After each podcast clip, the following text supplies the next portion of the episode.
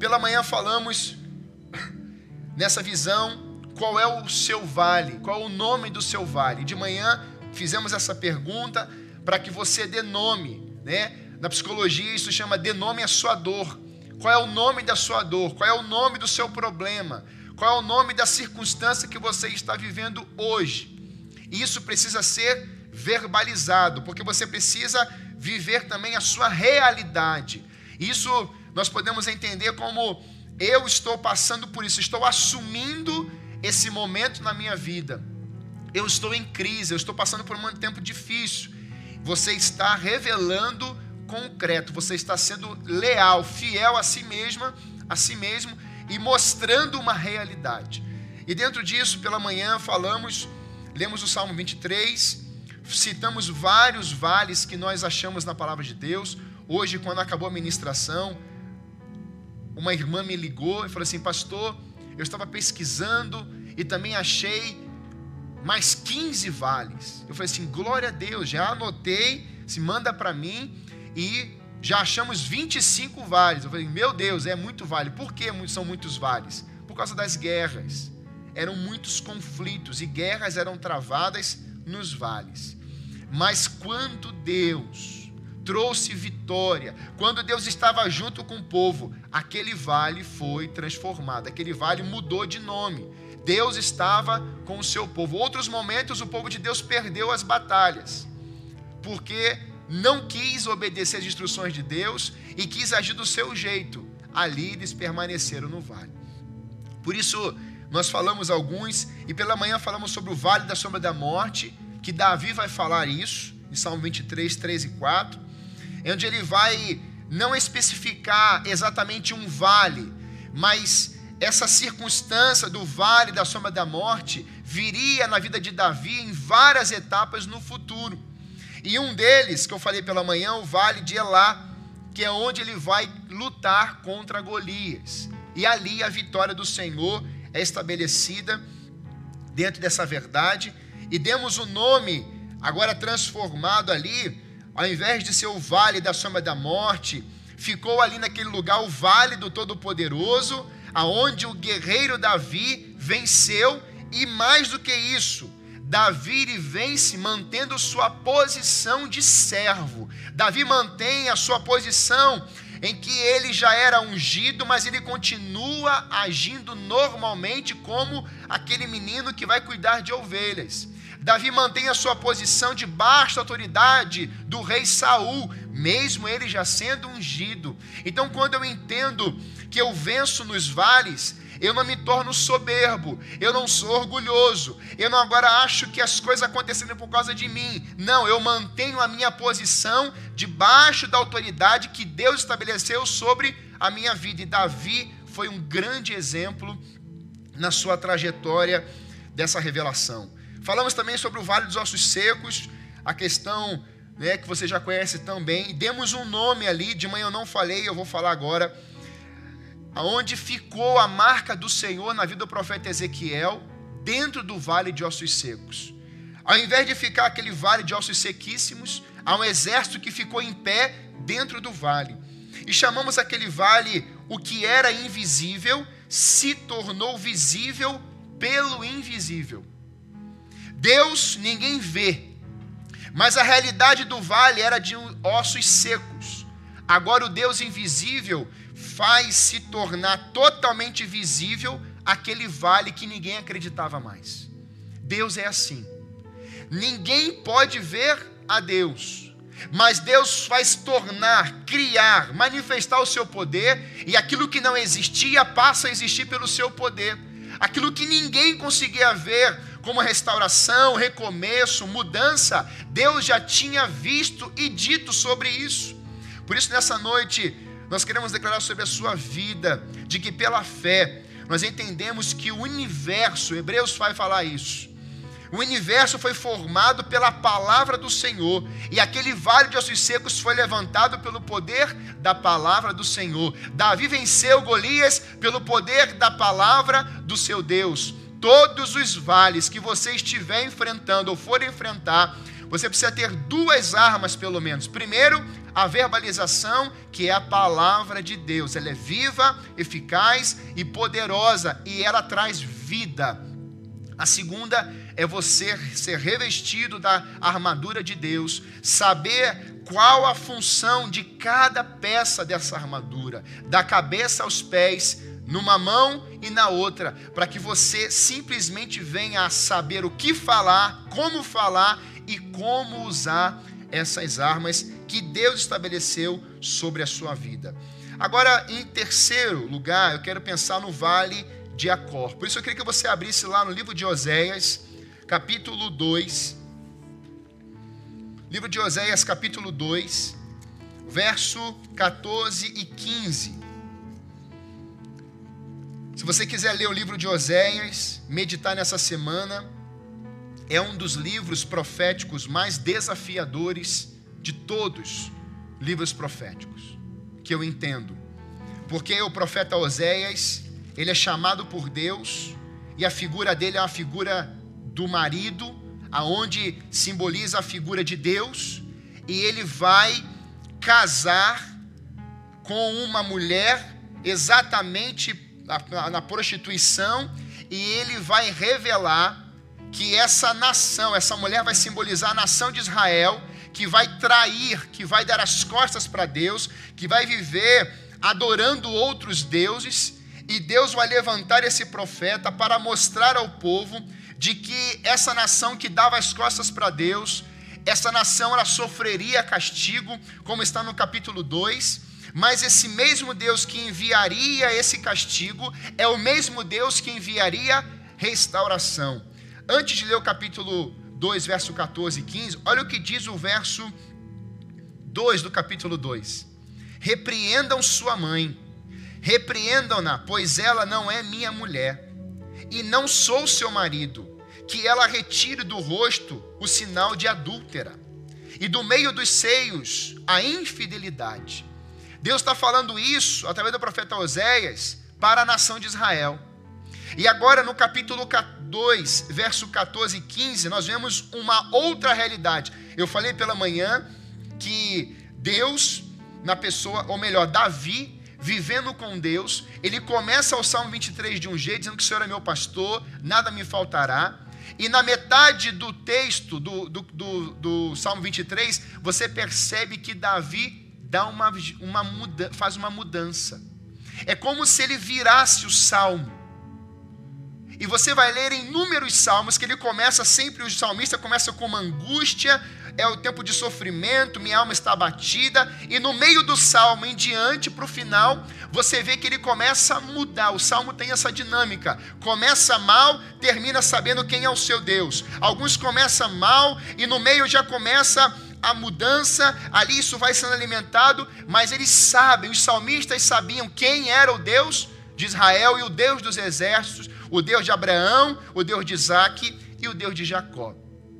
E dentro dessa visão, nós vemos que aconteceu algo no Vale de Acor no passado, mas vai acontecer algo poderoso nesse tempo aqui do livro do profeta Oséias. E olha o que está escrito no verso 14: Portanto, agora, bem, não era antes, porque antes esse povo estava em ruínas, em pecado, como uma em prostituição, Portanto, agora vou atraí-la, vou levá-la para o deserto e falar-lhe com carinho. Veja esse processo de Deus no meio do povo. Ali devolverei a ela as suas vinhas e farei do vale de Acor uma porta de esperança. Ali ela me responderá, como nos dias de sua infância, como no dia em que saiu do Egito. Meus irmãos, Deus é incrível. Porque quando a gente pensa que a coisa está feia, o povo está em pecado, está em maledicência, em transgressão, esse Deus vem, corrige o povo, mas esse Deus nunca deixou de dar uma palavra de esperança para esse povo. Por isso que é bom sempre ler a palavra de Deus do início ao fim, onde há um contexto. Esse povo estava vivendo durante o trajeto, o percurso da sua vida, começando bem, no meio dava as costas para o Senhor, vinha tempo de tribulação, e logo em seguida esse povo se arrependia e Deus restaurava esse povo. É a marca da nação de Israel. E aqui não é diferente. A única coisa que eu acho mais forte no livro do profeta Oséias é que Oséias não teve opção. Você já imaginou viver como o profeta Oséias, ter que fazer o que o profeta Oséias realizou? A gente às vezes não pensa nisso, mas se coloca no lugar de Oséias. Ter que sair para se é, obedecer a Deus numa situação tão crítica, mas ali simbolizava o amor de Deus não podemos pensar e medir porque Ele é o amor. Eu preguei isso, isso recentemente em Isaías 49. Pode uma mãe que está amamentando abandonar o seu filho? Ainda que essa mãe venha abandoná-lo, eu jamais abandonarei. Meus irmãos, nós temos que entender uma coisa: no tempo da crise, da adversidade, Deus sempre permaneceu e permanecerá realizando as mesmas obras, levantando pessoas, capacitando, enchendo, transbordando e enviando. Deus nunca parou por causa de uma crise, porque para Deus não tem crise. Nós, o povo de Israel, o povo de Deus, hoje a igreja, ela é que começa a limitar a ação de Deus dentro de uma crise. Por isso que eu amo esse, esse, esse trecho, essa palavra, porque eu vejo que mesmo diante de tantas coisas, versos anteriores vão dizer: você foi atrás das amantes. Palavras pesadas, meus irmãos. E Deus agora está dizendo: agora eu vou atraí-la para levar, levá-la para o deserto. E quando a gente entende isso aqui, nós precisamos voltar um pouquinho na história, lá em Josué. Esse nome de vale, o Vale da Esperança, Porta da Esperança, é interessante, mas olha o que acontece antes, lá em Josué, capítulo 7. Nós vamos ver aqui um contexto do mesmo vale, o mesmo nome, Vale de Acor. Você sabe que quando José é levantado, havia uma palavra para destruir as muralhas de Jericó. E isso acontece no capítulo 6 de Josué.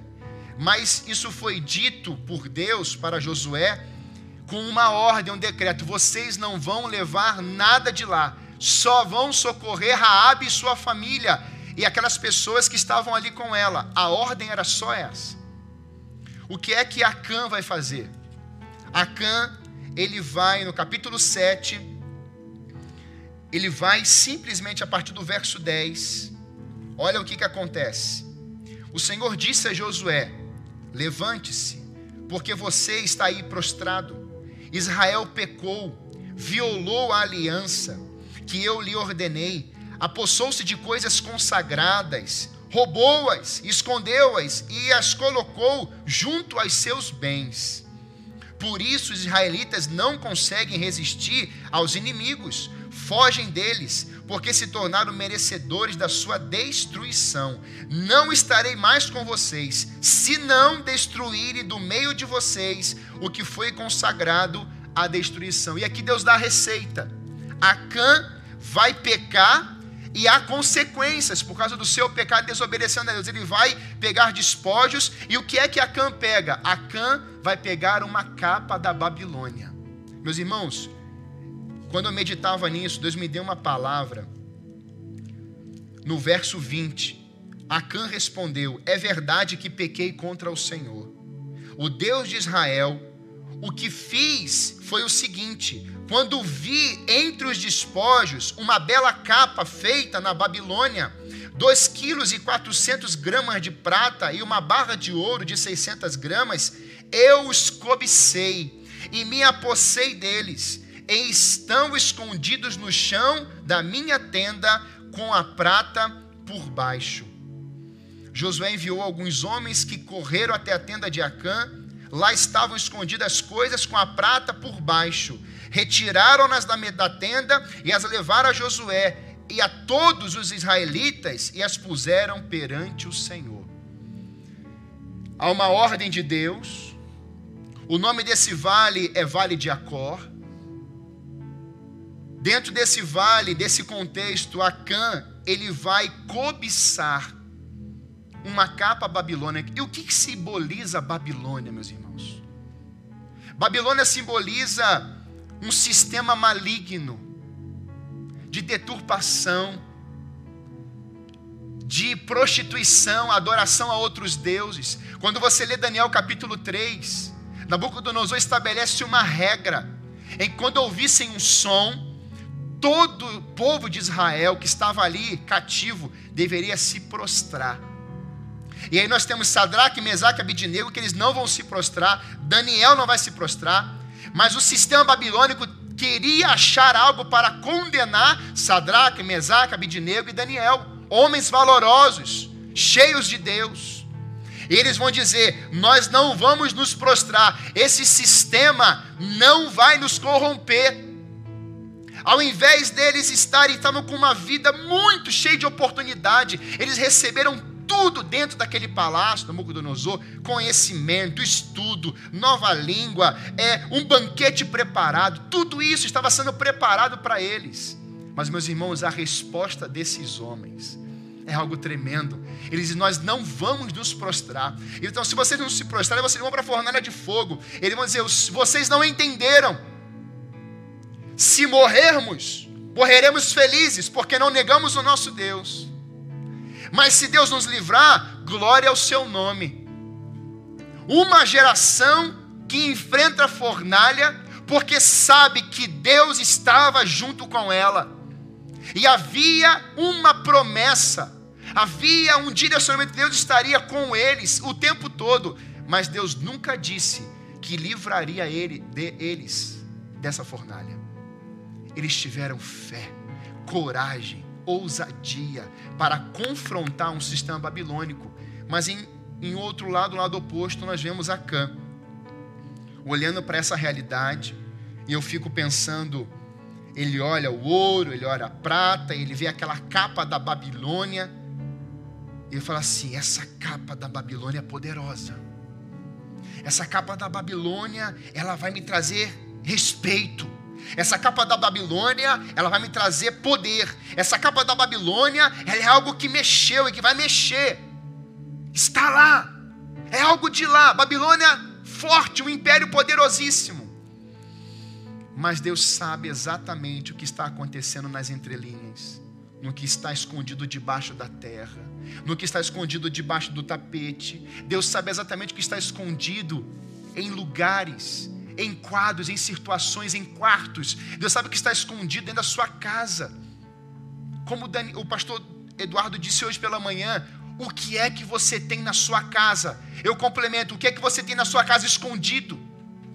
Essa é uma noite em que Deus quer resolver esse problema do teu vale, mas é preciso colocar nos seus pés, trazer essa sujeira, trazer isso que é da Babilônia, trazer isso que não tem pacto com Deus e colocar diante assim: eu pequei, eu errei. E diante dessa ação, como consequência, mesmo esse povo fazendo isso, naquele tempo, meus irmãos, era consequência do pecado. Essa família toda experimenta. Olha o que diz no verso 25. Disse Josué: Porque você nos causou essa desgraça. Desgraça é a ausência de graça.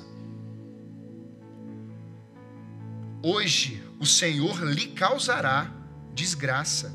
E todo Israel apedrejou, o apedrejou, e depois apedrejou também os seus e queimou tudo e todos eles no fogo. Meus irmãos, é uma das passagens mais duras da palavra de Deus. Mas Deus hoje continua trazendo esperança. Deus continua trazendo resposta. Deus continua dizendo: aonde vocês estão? Porque Deus tinha dito antes: santifiquem-se, purifiquem-se, Está no verso 13.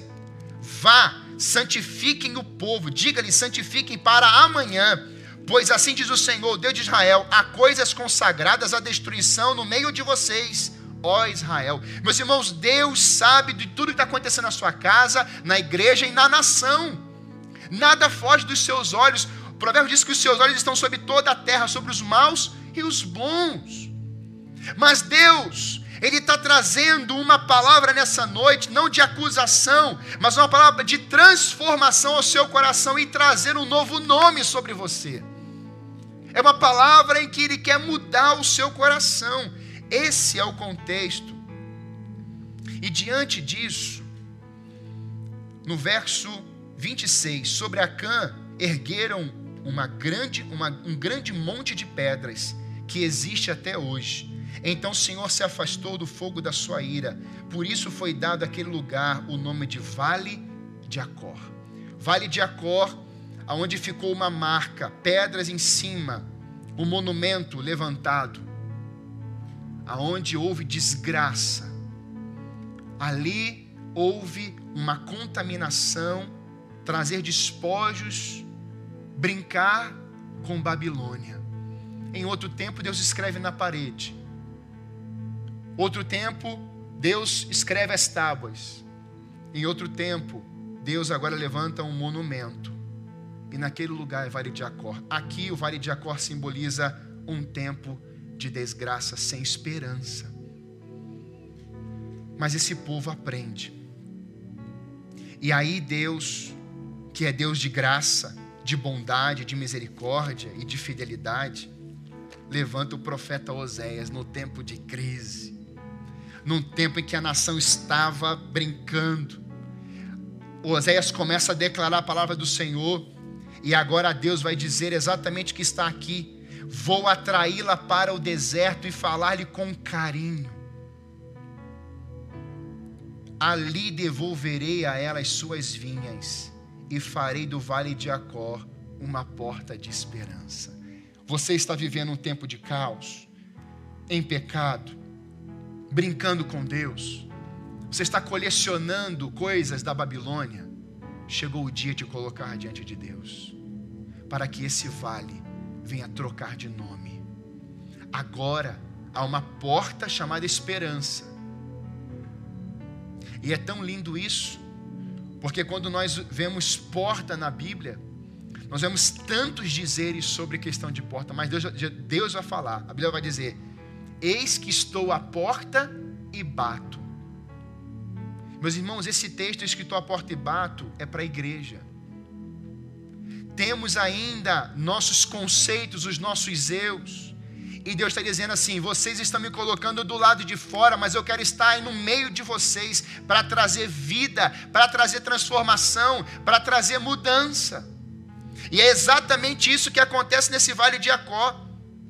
Há uma mudança desse nome.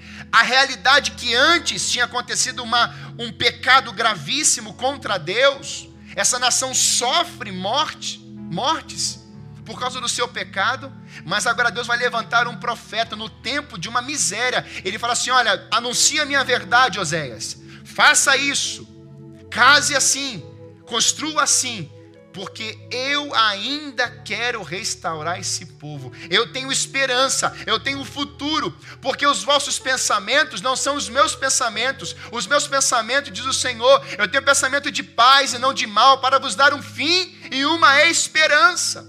E eu lembro de Oséias, eu lembro de Jeremias, que também vai dizer: Senhor, o Senhor me abandonou, o Senhor esqueceu de mim, mas eu não consigo parar de falar da tua palavra, há uma chama que queima no meu coração.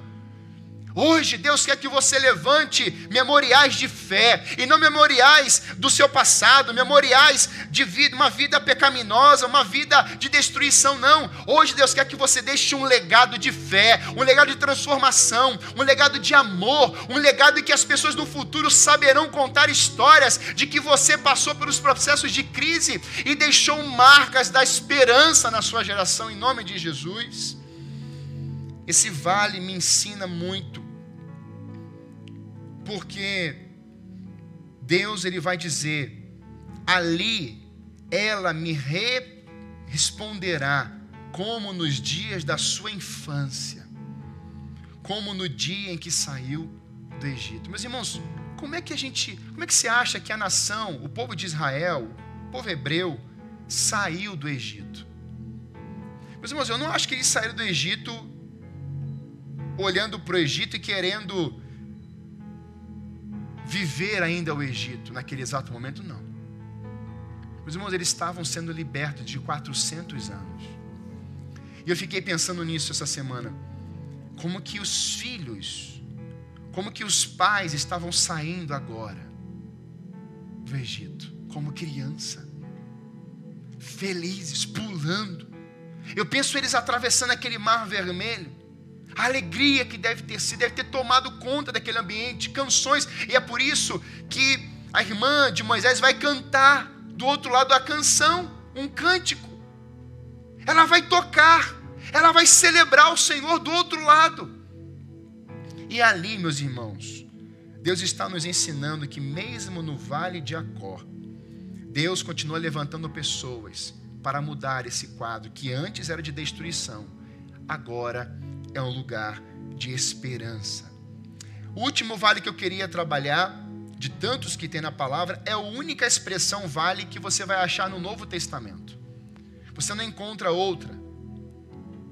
São 188 vezes a palavra vale no Antigo Testamento e no Novo somente essa expressão que você vai encontrar. E lá em Lucas capítulo 3, eu queria ler com você esse texto.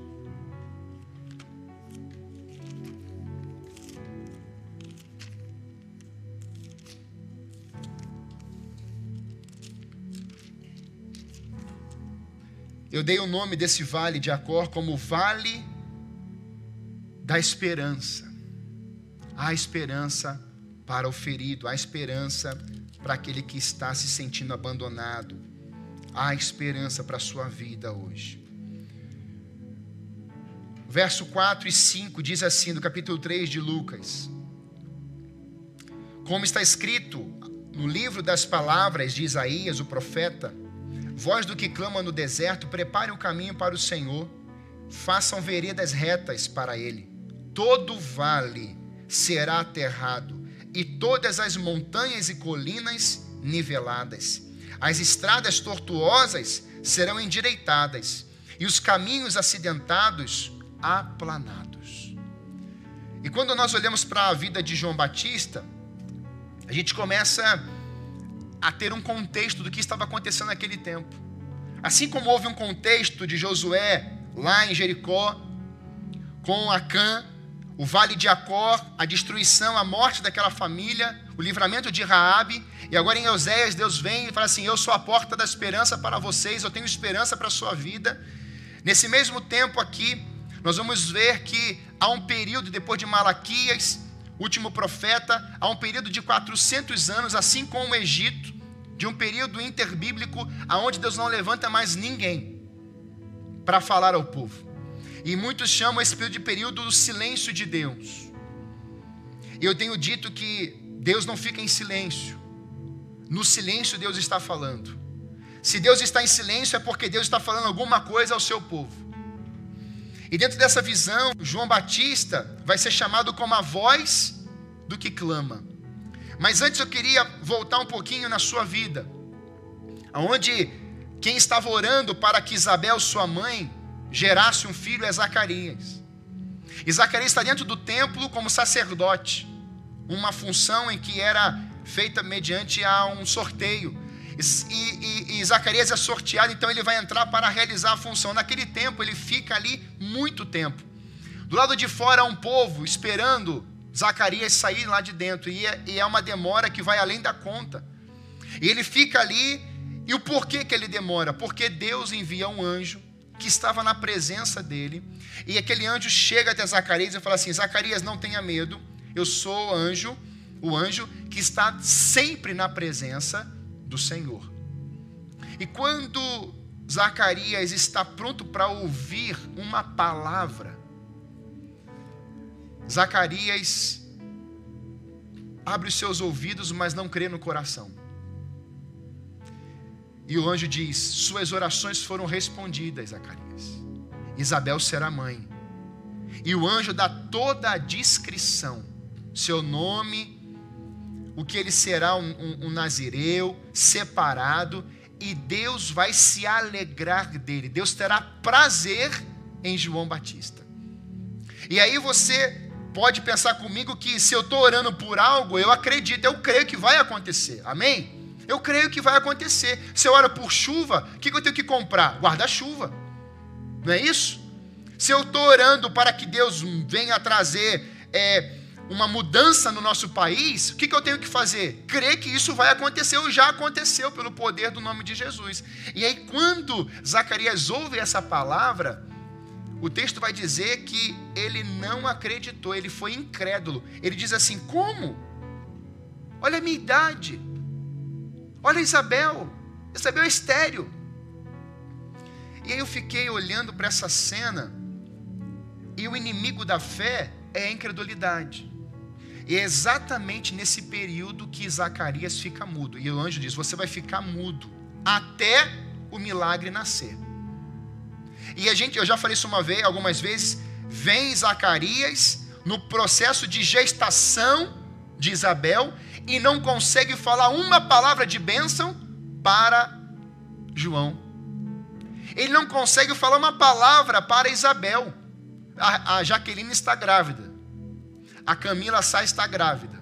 Pense agora o Daniel ou o Jefferson, ou os dois no mesmo pacote. Os dois vão, vão pedir que é Zacarias agora, que a Betina já nasceu mas vai vir o Betino, em nome de Jesus.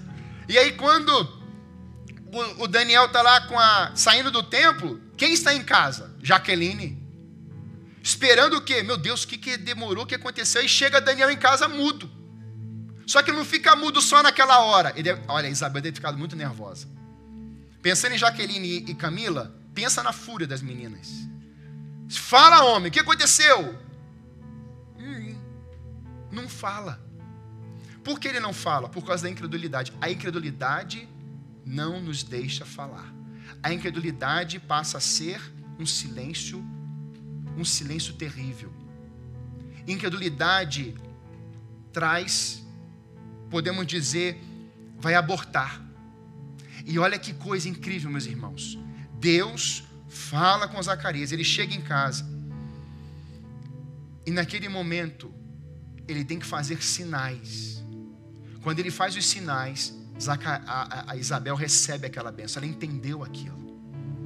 E é interessante, porque quando João Batista vai nascer, período de meses sem ouvir uma verbalização do seu pai, no ventre de sua mãe, é exatamente quando o milagre vai nascer, que a língua dele é destravada. O que acontece com a vida de Zacarias? Logo em seguida, ele já diz o nome que o anjo disse. Ele aprendeu. O nome dele será João. Porque eu lembro que se eu não obedecer, se eu não falar o que Deus está falando, se eu não ouvir aquela voz que foi um anjo que desceu, que pode ter sido o próprio Deus desceu e falou com ele, eu não posso brincar mais. E o que é que ele disse? Ele vai escrever uma canção. O discurso muda, a língua muda, da incredulidade à fé, alguma coisa mudou na vida de Zacarias. E é isso que Deus quer fazer hoje na sua vida. Talvez você esteja mudo, em silêncio durante anos, questionando Deus, falando: Senhor, cadê o Senhor? Cadê o Senhor? Hoje chegou uma esperança dizendo assim: Eu continuo no mesmo lugar, eu continuo realizando as minhas obras, eu continuo fazendo e acontecendo, eu continuo trazendo resposta para a minha nação. E é exatamente nesse tempo que João Batista vai nascer. E João Batista vai nascer em que tempo? Pensa num vale agora. Um dos piores vales para mim na Bíblia. Em termos espirituais, a nação de Israel vivia um grande deserto de incredulidade. Os caminhos para a realidade espiritual eram tortuosos e praticamente intransitáveis. Verdadeiros vales. Olha o que, que tinha no tempo que ele vai nascer. Hipocrisia legalista dos escribas fariseus haviam deixado a nação espiritualmente enfraquecida. Cenário mundial Tibério César foi sucessor de César Augusto. A questão toda do Império Romano, que nós vamos ver isso acontecer no tempo de Jesus, João Batista, isso vem até o apóstolo Paulo, e o apóstolo Paulo é levantado para ir até Roma e falar com César, e ele chega até lá. Quando a gente olha para esse quadro regional, província, nós vemos Herodes, Herodes o Grande, que havia mandado matar crianças de Belém. Esse é o contexto que vai nascer João Batista e depois Jesus. O âmbito religioso, corrupção do sacerdócio. Antes era só levantado um sumo sacerdote que começou com Arão. Agora, no tempo deles, tem dois sumos sacerdotes, Cainás e Anás. Anás e Caifás. Parentes. Já houve uma desobediência de como que teria que levantar o sumo sacerdote. Isso passava de pai para o filho mais velho. Desobediência de novo. Ou seja, quando ele vai nascer, o quadro é terrível, porque já tem 400 anos sem palavra de Deus, sem levantar ninguém. A gente não tem noção do ambiente, da atmosfera espiritual que João Batista e Jesus vão nascer. E é logo, é bem perto. Porque quando Maria chega junto com Isabel, há um agito no ventre delas, dela. E quando a gente começa a entender isso, nós entendemos que João Batista vai ser levantado num tempo para ser uma voz profética, em que o inimigo, o sistema romano, império, queria calar essa voz, como tentou fazer com Jesus. A voz de Deus queria ser calada pelos inimigos. O templo estava lá, os escribas estavam lá, lá estavam os fariseus, os saduceus, os zeus da vida, estavam todos lá. Mas o grande eu sou não, não estava sendo convidado para estar lá. O grande eu sou, a presença de Deus não estava ali, a voz de Deus não estava ali, a realidade econômica indo de mal a pior. O foco era extorquir o povo. Bem, nós temos uma crise econômica, então agora vamos extorquir o povo. Deus não vai trabalhar como o homem pensa e vê. A palavra de Deus não veio aos líderes, aos poderosos daquela época, os prováveis. Nem Herodes, nem Pilatos, nem César, nem legalista, nem fariseus. Mas a palavra de Deus vem num ventre de uma estéreo, levantando um homem que vai comer gafanhoto e mel silvestre e vai se vestir de pelo de carneiro. Coisa mais improvável da face da terra onde alguns poderiam olhar e falar assim: que isso? Da situação mais uma das mais adversas da palavra do Senhor, um período em que não tem fala de Deus, Deus levanta de um ventre infrutífero, cura esse ventre. Ele fala assim: quem vai fazer isso sou eu. Sou eu que vai levantar um homem que vai ser considerado na palavra de Deus, nascido de mulher, o homem, um dos homens mais especiais da palavra do Senhor. Ele vai fazer, Deus vai falar, como se ninguém fosse igual João Batista depois de Jesus. Isso é muito forte, irmãos. Isso é poderoso. Deus não trabalha com extremos, Deus trabalha com equilíbrio. Deus não trabalha em uma nação que está se desenvolvendo uma perversão, com intelectuais dizendo que está tudo bem, não. Deus não trabalha com pico do monte ou pico do vale. Deus trabalha com pessoas e o seu espírito capacita pessoas com equilíbrio. Equilíbrio para quê, pastor? Para dizer que é a voz do que clama do deserto. E agora, essa voz que clama do deserto, ele está dizendo uma palavra em cima desse vale. Eu vou fazer o que? Preparar o caminho para o Senhor, fazer veredas retas para Ele. O arauto, naquele tempo, ele vinha anunciando: prepara a estrada, o rei vai chegar, tapete vermelho. O arauto é assim, ele traz o som ele agita o povo no sentido de que, olha, temos que fazer uma reforma, temos que arrumar isso aqui, temos que arrumar aquilo ali. O rei está chegando, sua carruagem está chegando. João Batista é esse precursor de Jesus que vai trazer o quê? Uma mensagem de arrependimento, preparando o coração. Arrependam-se. Vocês agora vão se arrepender. Não era uma mensagem de colheita João Batista não vem dizendo assim: olha, vai tudo frutificar, as coisas vão ficar incríveis, as coisas vão agora multiplicar, vai sobrar, sobrar. Não. Depois de um período de 400 anos, João Batista é levantado por Deus para trazer uma palavra como, meus irmãos: arrependei-vos e convertei-vos. Buscar a presença, preparem, voltem-se para o Senhor. Tudo que os profetas no Antigo Testamento disseram. Deus levantou mais um profeta, dizendo: arrependam-se, convertam-se. E a coisa mais linda é que João Batista está ali e Deus está com ele, o Espírito Santo está com ele, será cheio do Espírito Santo desde o ventre da sua mãe. O que é tortuoso será retificado, e os lugares escambrosos, difíceis, vão ser aplanados. Quando eu olho para essa realidade, eu começo a perceber que Jeremias, é, é, João Batista ele tem um foco: falar essa verdade, trazer arrependimento e apontar o cordeiro. Arrependimento e conversão, eis o cordeiro de Deus que tira o pecado do mundo. João Batista sabia o seu propósito na terra. Ele era a voz daquele que clamava. Quem estava clamando, meus irmãos, dentro de João Batista? Deus. Ele só era uma voz. E quando nós falamos o que Deus clama, Ele diz: todo vale será aterrado. Em outras expressões, será exaltado. Vale aterrado, vale profundo, agora vamos aterrar, nivelar. Quem está lá embaixo, o que está vivendo lá naquele vale profundo, vamos aterrar e vamos nivelar. Quem está lá em cima, vamos descer. E vamos ficar todos no mesmo nível.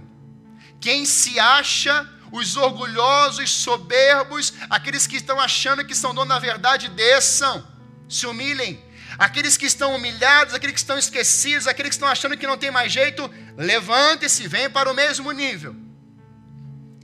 Quando olho para essa verdade, eu entendo que ele vai verbalizar assim: Vale será aterrado, montanhas e colinas niveladas, as estradas tortuosas serão endireitadas, e os caminhos acidentados aplanados.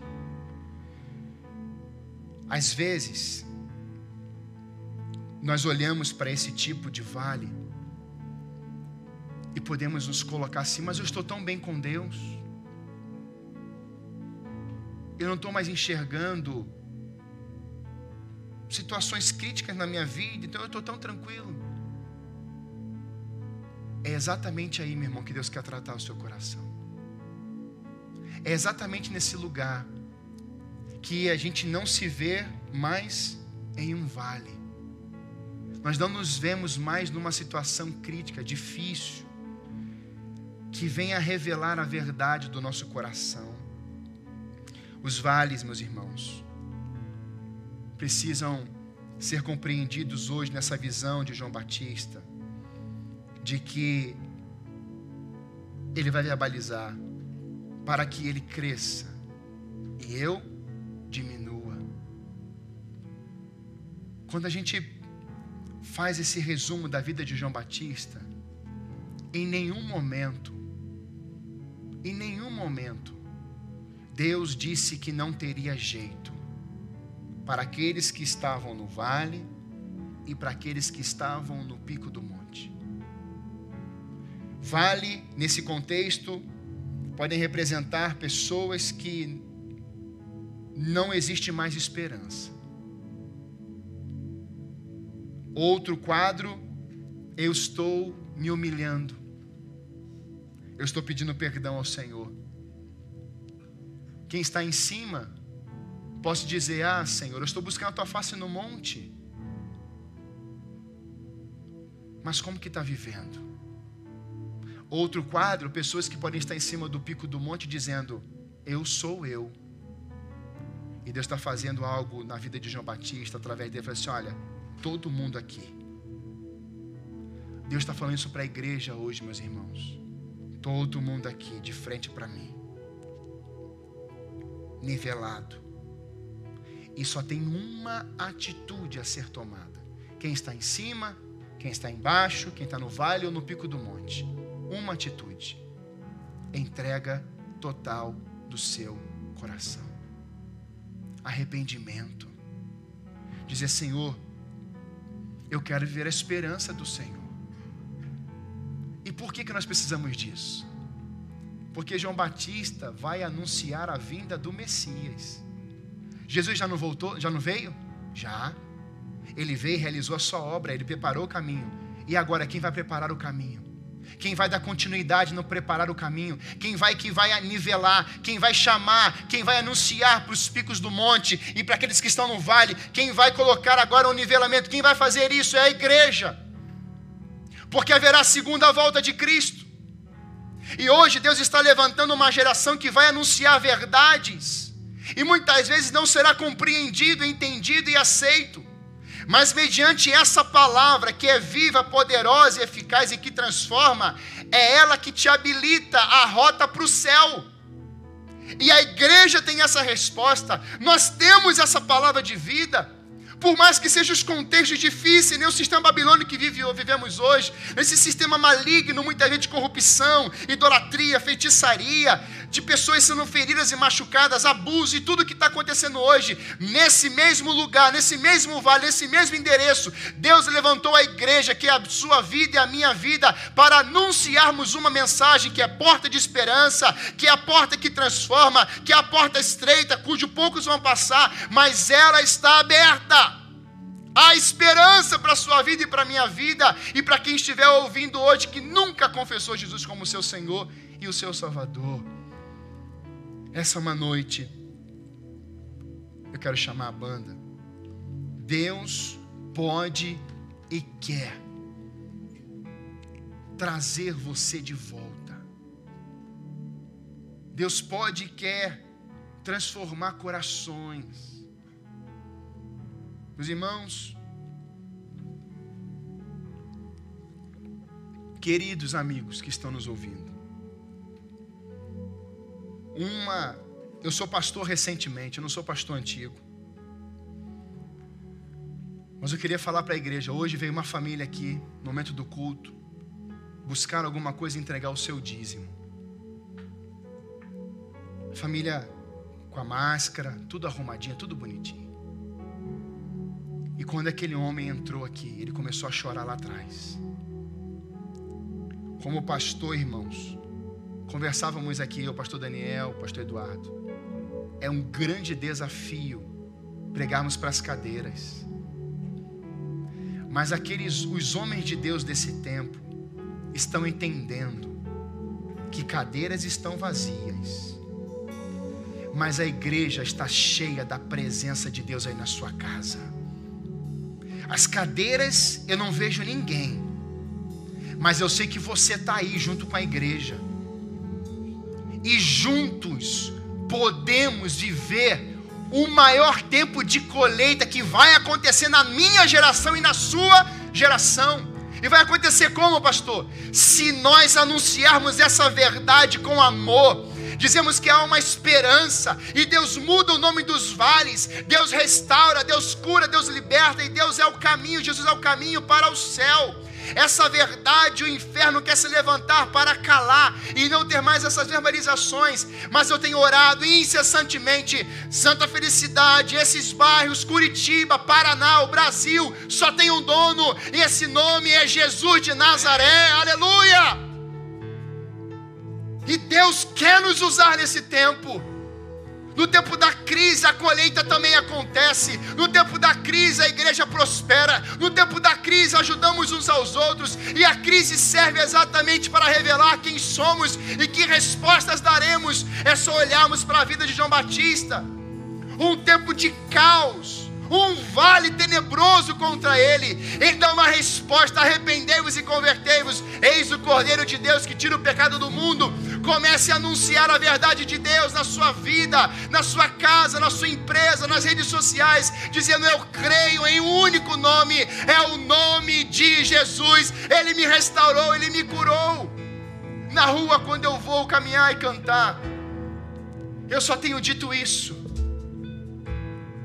Eu tenho dito que Deus mudou a vida do meu pai, que era um alcoólatra. Deus me trouxe de volta, eu estava perdido no charco de lodo. Deus restaurou minha identidade, meu caráter, minha vida. E se Deus fez isso com meu pai e comigo, Ele pode fazer com todos. E é por isso que hoje eu estou aqui para te falar, querido. Continue sendo igreja. Continue sendo pai. Continue sendo mãe. Continue sendo um filho. Todos respeitando e amando a sua casa, os seus familiares. Porque eu creio que se a igreja for igreja na sua casa, você voltará para cá com a sua família inteira. Eu creio que a sua família inteira estará aqui nesse dia, onde vamos voltar. Mas nós precisamos dar resposta nesse tempo de crise dentro dos lares, na nossa vizinhança aqueles que estão desesperados pelas ruas, nós podemos fazer mais, nós podemos ir além, podemos anunciar que ao invés de um vale de ossos secos tem vida e um exército, ao invés de um vale à sombra da morte, Deus é o próprio, o Altíssimo, a sombra dele nos faz viver em um abrigo seguro, em um vale de acor, pedras, monumento de destruição, ele abre a porta da esperança aonde aquele vale que estava profundo, ele faz nivelar. As indiferenças acabam. Não faz acepção de pessoas, mas aponta um destino e uma vida para transformar o seu coração. Senhor, em nome de Jesus, eu quero abençoar a tua igreja que está em casa e quem for ouvir essa ministração depois nós não abriremos mão de sermos igreja e seremos uma igreja inabalável, uma igreja que venha ver pela fé na autoridade do nome de Jesus. Não vamos retroceder, Senhor. Nós vamos avançar, nós vamos crescer, nós vamos, ó Pai amado, ir além. Nós vamos alcançar lugares e terras aonde nunca poderíamos entrar Nesse tempo de crise, a tua igreja está tomando posse dessa terra em nome de Jesus. Tomamos posse de Santa Felicidade, tomamos posse de Mercedes, tomamos posse de toda a grande Curitiba, todo o Paraná. Essa cidade tem um dono, esse estado tem um dono, e o dono dela se chama Jesus de Nazaré. Por isso, Pai, abençoe cada família agora. Pessoas que estavam se perguntando: não tem mais jeito para mim hoje estão dizendo: tem jeito para minha vida sim, há uma esperança. Deus estava em silêncio. Não, Ele levantou alguém para te dizer: Ele continua falando. Abençoe, Pai, cada um que está na sua casa. Edifique-os, traga-os para perto. E que o teu amor esteja, Pai, poderosamente agindo em cada coração, na autoridade do nome do Senhor Jesus. Amém. Deus te abençoe. O louvor vai cantar. Nós vamos cantar um louvor, equipe de adoração. Você vai encerrar esse culto adorando ao Senhor. Tenha uma semana abençoada no poder do nome de Jesus.